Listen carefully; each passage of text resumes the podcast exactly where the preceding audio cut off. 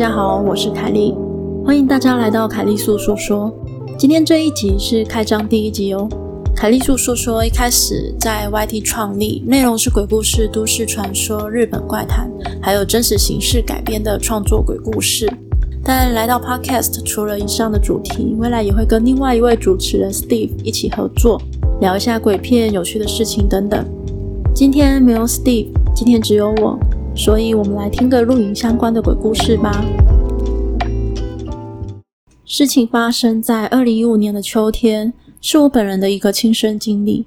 那一年，我从部队退伍回到老家，在一个野外俱乐部当了一名探路员。这份工作非常合我的心意，而我本身也喜欢户外探险。十月份的时候，我前往一座山里去探视新的路线。蓝湛湛的天空，郁郁葱葱的山林，青山绿水的。这座大山还真是风景秀丽呀！我对这条户外路线也是满心的喜欢。在山上走了一整天，晚上我就在山坡找了一个平缓的地方扎了帐篷，体会一下夜晚露营的惬意。因为我们的俱乐部都是周五晚上出发，周日上午回程，所以这种需要在外过夜的探路我已经做过许多次了。其实夜晚的大山真的是别有一番滋味，空气清新，繁星闪烁。万籁寂静的山林中，偶尔也有几声虫鸣，远离了城市的喧嚣和污染，使人十分的放松。而这种感觉是久居城市的人们无法体会的自然之美。那天晚上，我就这样惬意放松地抬头看着星空，放飞思绪，不知不觉地便在那里呆坐了两三个小时。这时候，我突然感觉到身后的帐篷处似乎有些不对劲。我的帐篷外挂了一盏充电式的户外照明灯，可是此时那盏照明灯却越来越暗了，到最后居然就灭掉了。我记得我出来的时候明明充满了电，怎么会这么快就没电了呢？随着灯光的消失，四周一下子陷入了无边的黑暗当中。那种黑暗也是平时在城市中无法体会到的，那是没有一丝光源的黑暗，逼迫得让人窒息。在这样的大山中，要是没有光亮，是非常危险的事情。我马上爬起来，准备去给那个照明灯换块电池。可是，正在这个时候，我突然听见身后的树林里传来一阵窸窸窣窣的声音，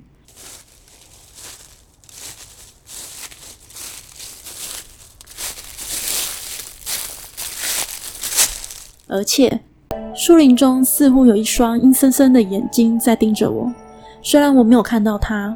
但是那种感觉真的非常的真实和强烈，我怕这深山中会有野兽攻击人，便顺手捡起了根木棒，紧紧地护在胸前。说实话，当时我并没有看到什么，但是我能感觉到它就在那里，一直死死地盯着我。我拿着木棒，全身警惕地做好了准备，在那里对着树林足足站了有十几分钟，而那双阴森森的眼神也一直跟我对峙着。我感觉到周围的温度明显地下降了。不知道是自己的紧张使然呢，还是深夜里的清冷。又过了一会儿，那种被人盯住的感觉慢慢弱了下来。我能感觉到他应该是走了，而我紧绷的身体也慢慢的放松了下来。我这才想起要赶紧给照明灯换电池。可是当我看向帐篷时，却没有看到帐篷。这真的是太不可思议了。我明明记得帐篷就在我左侧的位置啊，可是连着转了几圈都没有找到。这下我有些懵了。按道理说，我离着帐篷的距离只有十几米，即使再黑，只要有星光，还是可以看得到的。我下意识地朝天空看了一眼，可是这一看，我才发现，不仅是天空，就连我的四周都像是升起了一层厚厚的浓雾，完全挡住了所有的视线。这时，我才意识到，我可能是遇到什么不寻常的状况了。眼看着周围情况不明，景象也很陌生。我自己完全隔离在一个黑暗的空间里，我就站在原地不敢再动了。就这样，我站了大概二十多分钟的样子。突然，一阵电子提示音传了过来。这时，我才听出来，那是我手上戴的户外手表发出来的。我当时为了提示自己路程间歇安排，设置过一个每隔三小时就提示一次的提示音。那声音并不大。提示音传出了很远，一阵提示音过后，四周的浓雾似乎一下子消散了，视野也一下子开阔了起来。我抬头一看时间，那时是晚上十一点十分。我又往四周看了一下，终于找到了自己的帐篷，而且那盏照明灯也没有坏，还一直在正常的发着光亮。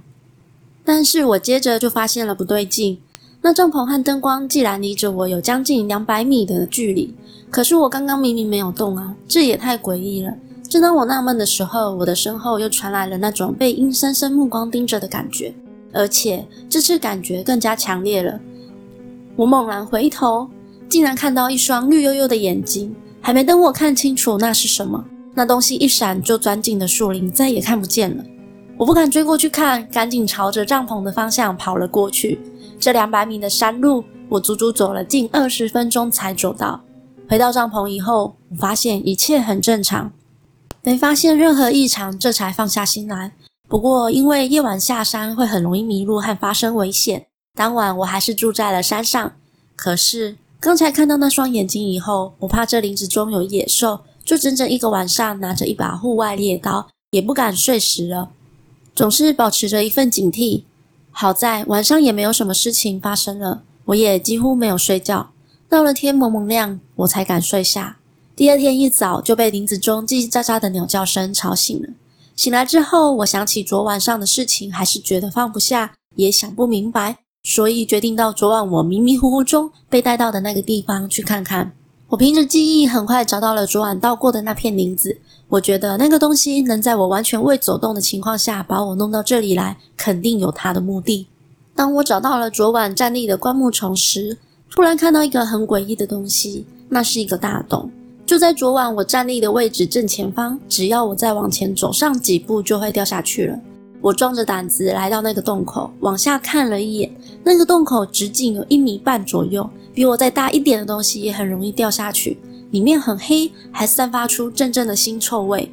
那个洞足足有两米多深，四周陡峭，掉下去就根本上不来了。而且里面还有许多不知名动物的骸骨，看起来都是被啃食光的。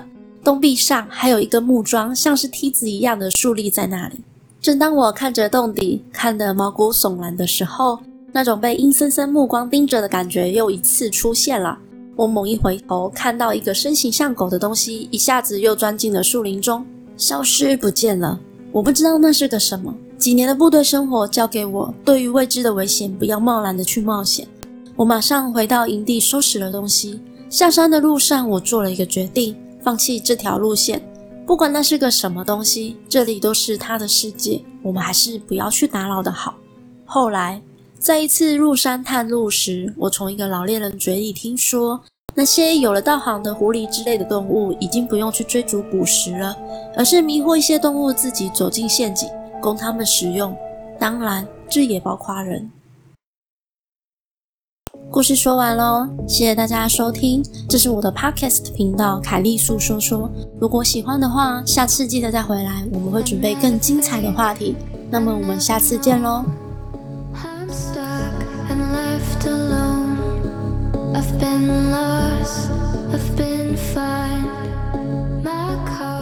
It's not